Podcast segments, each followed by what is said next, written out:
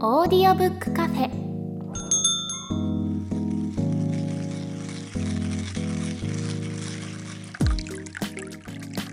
ここはオーディオブック好きが集まるカフェ。今日もカフェ常連でオーディオブックを長年使っている鳥居さんとエフタさんがお店にやってきたみたいです。というわけで本日のオーディオブックカフェ開店です。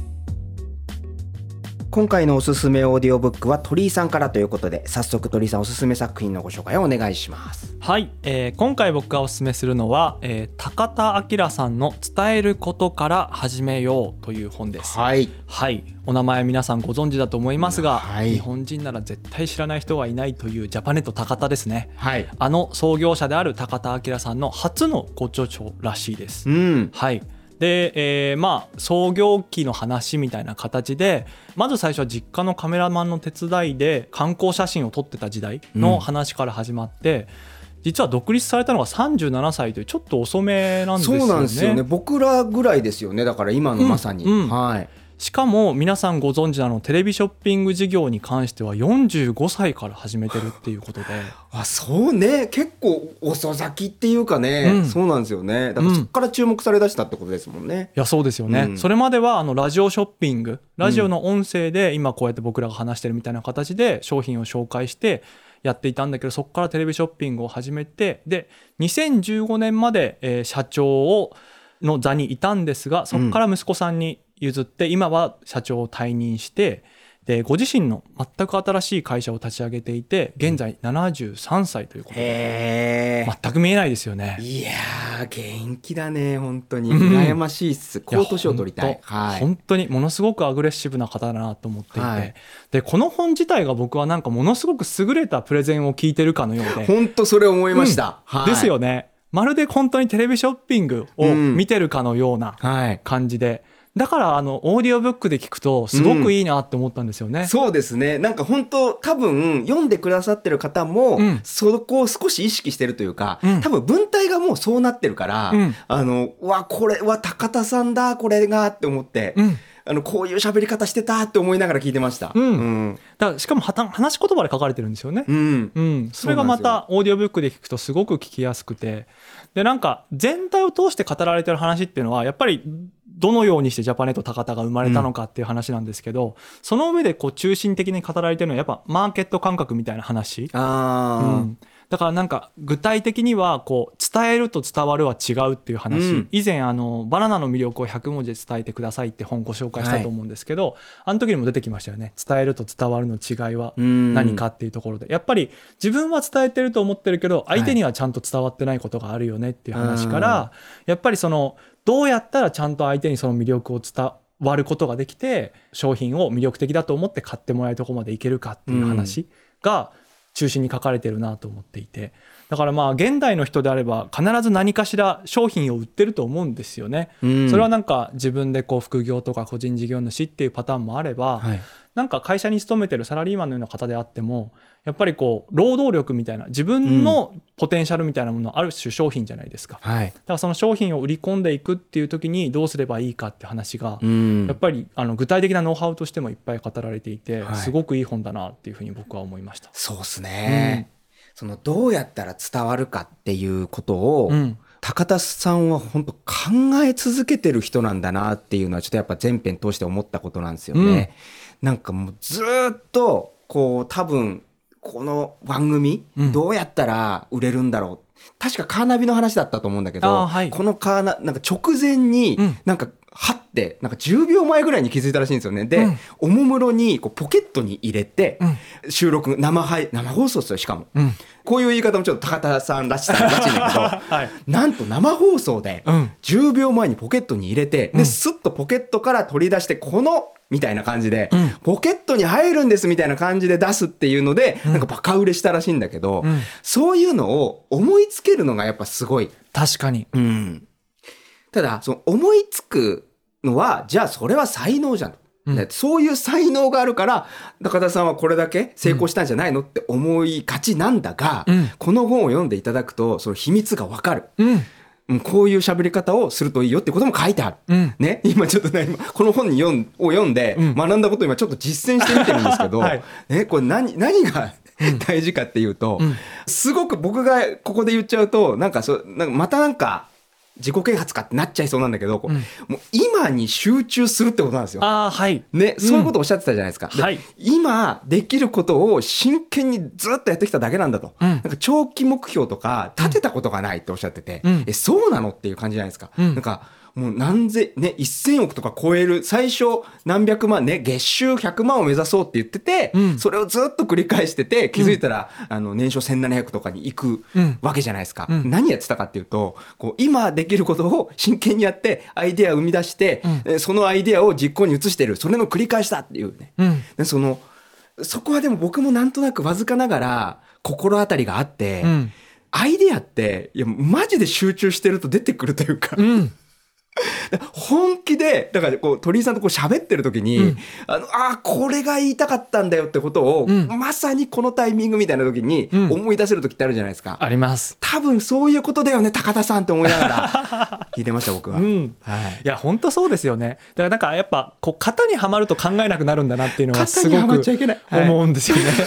やっぱその番組始まるギリギリまでこれがどうやったら売れるのかっていうところを考え続けて、その瞬間にパッてひらめく感じっていうのは、やっぱりその型にはまらないっていうか、は今を生きつつずっと考え続けてることによって生まれてくるアイデアみたいなうん。ものなんだろうなと思って、なんか僕がこの本で個人的に今回お勧めしたいって思った理由は、はい。明確にあってそれはあのこの本の中でその世阿弥の考え方がすごく紹介されてるじゃないですか。あ出て。きた。ですよね、高田さん自身が世阿弥の考え方をすごく参考になさってるってかことはずっと明言されていてだから僕がこの本がいいなと思うのはその世阿弥の考え方とか教えみたいなものをどうやって現代に生かすのかっていう、なるほど。その現代の生かし方のうん。実例というかものすごく生きた具体例としてか。すごくいい本だなっていうふふうに思ったんですよ。なるほど。うん。世阿弥ってなんか、あの、僕も知ってるし、うん。あの、えっと、能でしたっけ？はい、能のすごい人じゃないですか。はい。で、めちゃくちゃクリエイティブに、うん。こう、いかに、こう、客を飽きさせずにとか、はい。こういう、そういうなんか、クリエイター論みたいなことを、こう、ずっと昔からもう、こう、解いていて、うん。それが古典として語り継がれてる人で、うん。かっこいい、読んでみたいと思いつつ、うん。難しいし、古典だし、なんかとっつきづらかったんですけど、そっか、なんか、そうか、高田さん挟めば、はい世阿弥を理解できた。確かに。そうなんですよそうかん、逆側からっていうと変ですけど 高田さんを通して世阿弥を見るとものすごく具体の話をしてるというか、うん今の自分たちに地続きな話をしてるっていうふううにん見えると思うんですよね。はい。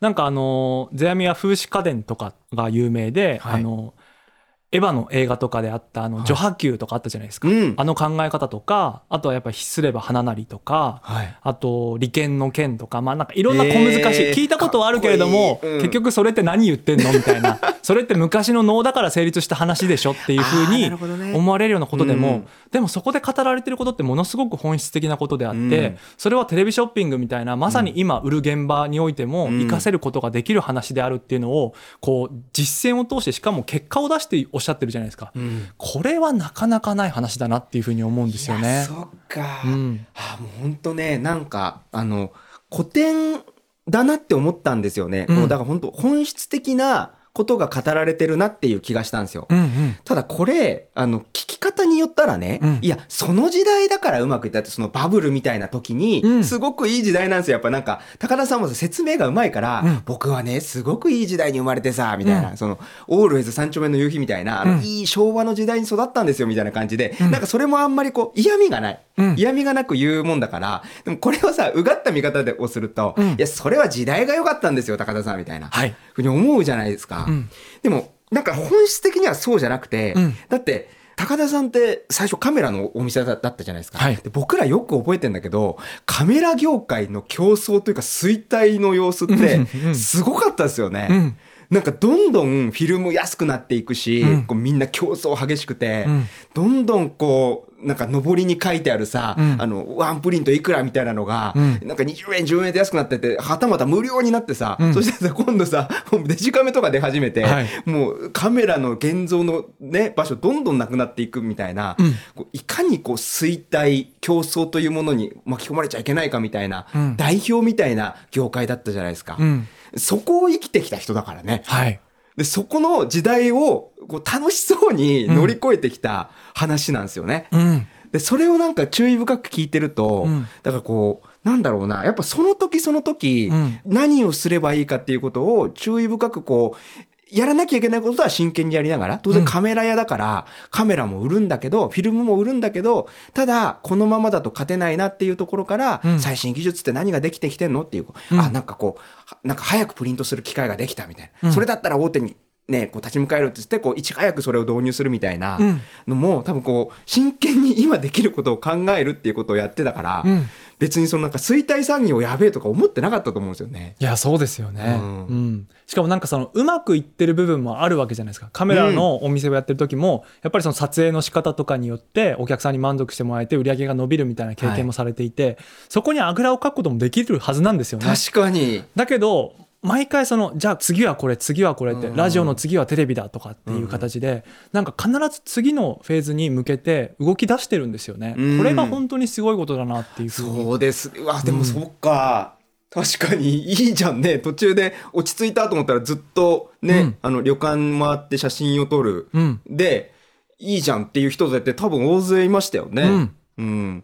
でもそうならないっていうのは、まあ、まあ、パーソナリティもあるとはいえ、うん。でもそこの姿勢から学べることって多分ありますよね。いやあると思うんですよね、しかもその世阿弥の教えの中にもやっぱりそのタイミングとか組み合わせこそが一番重要なその花となり得る部分だっていう話があっへてこれはすごく面白いと思うんですけど、うん。なんか明確な花があるわけじゃないんですよね。こうすればいいっていうそれがあるんじゃなくて、その空間に生まれる組み合わせとかその、このタイミングにおいての花があるっていう言い方なんですよ。だからそうするやって考えると時代もどんどんずれていって、うん。自分のやってる職業も変わっていけば、うん。そこにおいて花とは何かっていうふうに考えてたんだと思うんですよねこの高田社長は。だからなんかそうなるとそりゃこの自分が見つけたうまくいった方法を花と安住せずに次のフェーズ、次のフェーズっていくのはなんかよくわかるなっていうのを感じたんですよね。あ。うん、え、この場所が花だって思わないってこと？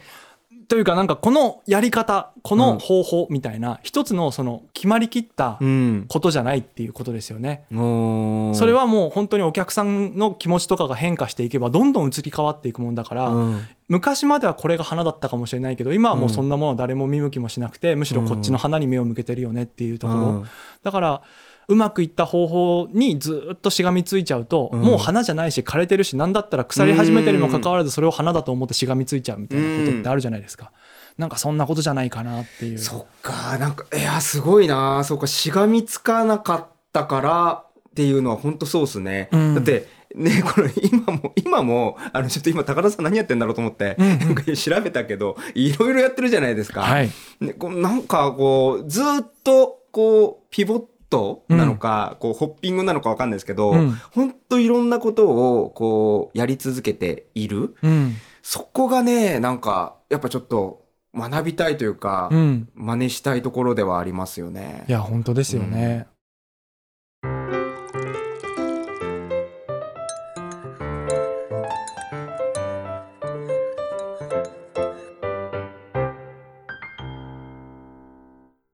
先週ですね、はい。オリバー・ワークマン、限りある時間の使い方っていう本紹介したんですけど、うん僕はね、これぜひ、この2冊は続けて読んでほしいなって思ったんですよ。うん。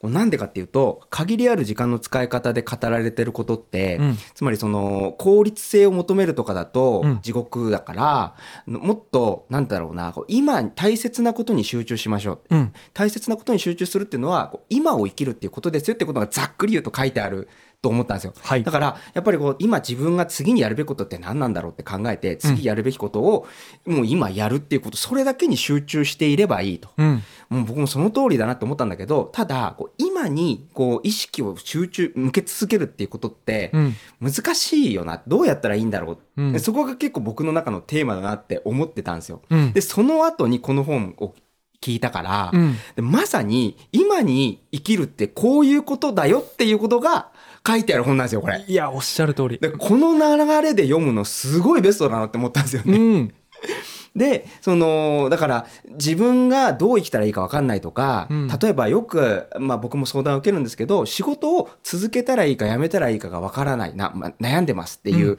話を聞いたときに、うん自分のことを振り返ったときに、悩んでる時って割とまだ余裕あるんですよね。うんうんなんか余裕があるから悩める。うん。で、悩んでる時ってまあやめないんですよ。うん。なぜなら続けるというメリットがを感じているから。うん。で、その時に、なんだろうな、自分が辞めるって決心した時って、うん。多分ね、仕事をすごい本気でやってた時なんですよね。うん。本気でやってると、辞め時ってわかるなと思ったんですよ。なるほど。うんうん。なんかね、まだ本気出してないだけモードだとうん。決断ってできないんだけど、うん。本気でやってて、本気でやっててこの結果が出るんだったら、もうここは自分の居場所じゃないって、スッとこう、はい納得できる時ってないですか？めちゃくちゃありますこれだけ真真摯にやって、うんあの、この人がこんなひどいことを言うんだったら、あ、これはもう、ここが僕の場所じゃないんだなっていうだけのことだなって。はいで、だから別に相手も恨まないんですよ。あ、うん僕は居場所間違ってるだけだなっていう。じゃあ離れますっていう。うんなんかすごいすんなり決断できるんですよ。うんうんだから、決断って多分、いかに真剣に取り組むかだなって思っていて、うん。多分ね、アイディアとかもそうだと思うんですよね。うん。なんか本気、アイディアが、起死回生のアイディアって、うん。多分その、集中力だと思うんですよね。うん。なんかそんなことをこう、つらつらと考えていて、うん。その、だからやっぱちょっと鳥居さんと話してみたいのは、うん。今に集中する、うん。本気で生きる、まあ何でもいいんですけど、真剣に生きるみたいなのって、うん。どうすれば、その、没頭力って高まるんだろうっていう。本当ですね。むしろ、なんかそんなことって普段意識してますか？みたいな。ああなるほど。いやでもそれものすごく大事なことですよね。実際に本当に限りある時間の使い方の本の中で書かれててこういうふうに生きればいいんですよぐらいな、うん。本当にざっくりと示された方向性、うん。みたいなものを愚直に実践されてきたのがこのさんであるっていうのはもうおっしゃる通りだなと思いますし、うん。この本の中であのここはラインマーカー引くとこですよみたいな形で言われてたのが、その今を生きる過去にとらわれない未来に翻弄されないっていうこの3つをおっしゃったんですけど まさにこれじゃないですか。そうなんですよ。で一生懸命にやってると必ず課題が見えてくるから、うんその課題になってるところのボトルネックが何かを探すっていうことをおっしゃっててでそのボトルネックを一つずつ解決していくとうん次につながっていくって、うんただそれをひたすら繰り返してるだけなんです私はみたいな言い方されていてはい。なんかそんなうまい話あるかよって思うけど、うんでも実際そうなんだなっていうふうに思うんですよね。うん。だからあの37歳の時に独立された時に今のようなジャパネット高田になってるかっていうことは多分その事業計画書みたいなものには絶対載ってなかったと思うんですよね。と思う。そうですよね。そこに真摯に向き合ってきた結果、うんもう誰もが知るジャパネット高田があるわけじゃないですか。うんだからなんかその感じ、うん僕らどうしてもそっちの最初に向かう目的地の方ばっかりを気にしてね。いいかにすればそこに早くたどり着けるかってことばっか考えちゃうんですけど、むしろそっちよりもこの今目の前にあるボトルネックを一つずつ解決していくこと、うん。それがまさに今にを生きるっていう話につながっていくんじゃないかなって思いますね。そうっすね、うん。そっか、そう、ボトルネックの話をね、うん。そうなんですよ。めちゃくちゃ感動して、うん。いや、知ってたんですけど、ボトルネックっていう言葉、多分皆さん知ってると思うんですよね。多くの人が。うん。でも、忘れてたというか、うん。その考え方を。うん。で、改めて意識した時に、うん。なんか、本当これだなって思ったんですよね。うん。何をやるかっていうより、うん。今何がネックになってうん。自分の本領が発揮できてないんだろうって考えた方がうん。見えてくるものってあるなっていう感じがしたんですよね。うんいや絶対ありますよね。あのうん。ボトルネックって瓶のあのボトルの部分って狭くなってるじゃないですか、あそこがボトルネックでここが広くなればうん。その瓶の中のものを出しやすくなるのに、はい。狭いがゆえにこうちょろちょろしか出ないみたいなうん。時にのそこをだから解決しましょうみたいな意味だと思うんですけど、なんかそれって僕もっと言うと何を民主化したいのかみたいな話にもつながってくると思うんですよね。だからこう社会で何が既得権益になってたりとか、うんどこが行き詰まってるがゆえにこういった課題とか問題が生まれてるんだろうっていうところってあると思うんですよ必ず。